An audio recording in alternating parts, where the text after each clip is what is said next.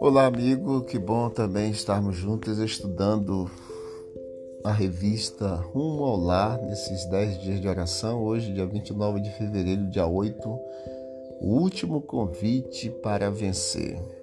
Apocalipse 18,4 diz: Ouvi outra voz do céu dizendo: Saiam dela, povo meu para que vocês não sejam cúmplices em seus pecados e para que os seus flagelos não caiam sobre vocês. Nikita Khrushchev, primeiro-ministro da extinta União Soviética, fazia um discurso importante sobre a violência e os excessos que haviam acontecido durante a era de Stalin. Enquanto Nikita discursava, alguém na plateia fez chegar até ele um bilhete com as seguintes palavras: Premier, o que o Senhor estava fazendo quando Stalin cometeu todas essas atrocidades. Irado, ele disse: Darei um minuto para que a pessoa que escreveu o bilhete se apresente. Mas ninguém teve coragem de assumir a autoria do bilhete. Ele então disse: Eu estava fazendo o mesmo que o autor deste bilhete está fazendo agora. Nada. Eu tinha medo de ficar marcado. Deus pede que nos levantemos com coragem para proclamar a verdade. O mundo inteiro, queridos, necessita conhecer as verdades de um, de um Deus que voltará. Todos nós precisamos é, apresentar a mensagem de salvação ao mundo. O mundo todo ele é um vasto campo missionário e nós temos que esse campo missionário conhecido há longo tempo a mensagem deve ser proclamada. Deveríamos ser animados pelo pensamento de que lugares que antigamente eram de tão difícil acesso são agora facilmente alcançados. Países até agora fechados ao Evangelho estão abrindo as portas e suplicando que se lhes explique a palavra de Deus.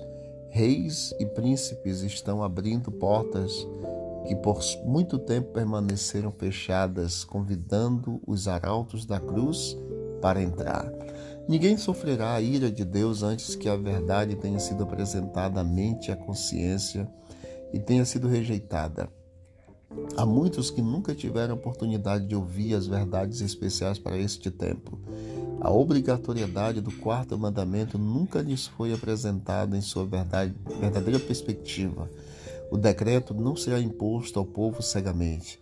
Todos receberão esclarecimento suficiente para tomar de forma inteligente sua decisão. O tempo ele é muito curto. Em toda parte há necessidade de obreiros para Cristo.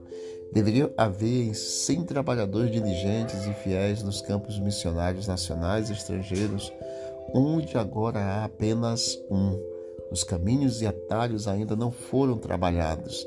Urgentes incentivos devem ser apresentados aos que deviam estar agora empenhados em trabalho missionário para o Mestre. Para isso, queridos, a mensagem será levada avante não tanto por argumentos quanto pela convicção profunda do Espírito de Deus. Os argumentos foram apresentados somente é, sem a, sem a presença do Espírito, então não fará nenhuma diferença. A semente foi semeada e agora germinará e frutificará. Os raios de luz penetram por toda parte.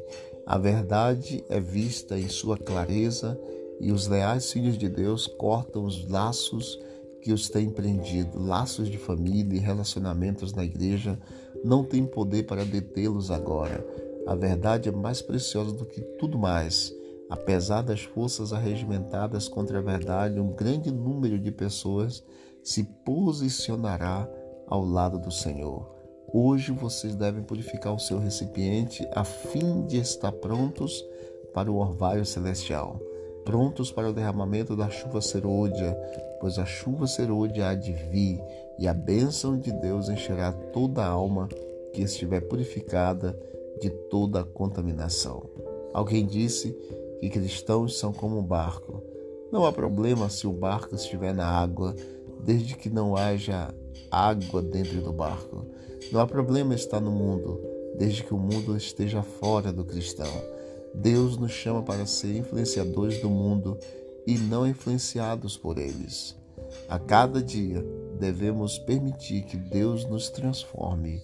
Cheios do Espírito Santo e motivados pelo amor de Cristo, devemos ir até as pessoas e fazer a diferença na vida delas. O cristão foi chamado para ser influenciador do mundo e não para ser influenciado pelo mundo. Hoje, vamos orar para que Deus nos desperte da letargia espiritual, pelo derramamento da chuva serôdia, pela pregação do Evangelho às pessoas que vivem especialmente no Oriente Médio e Norte da África, ou em grandes áreas urbanas também, e pelos amigos de oração. Vamos orar ao Senhor.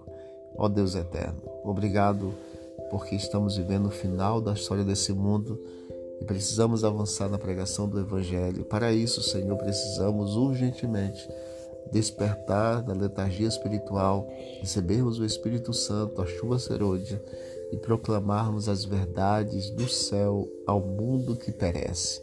Ó Deus eterno, abençoa os missionários que estão na parte norte da África, no Oriente Médio, nos grandes centros urbanos, que eles sejam instrumentos do Senhor para abençoar milhares de pessoas. E continue cuidando de todos os teus filhos, em nome de Jesus. Amém e amém. Deus abençoe a todos e vamos que vamos para o alto e avante.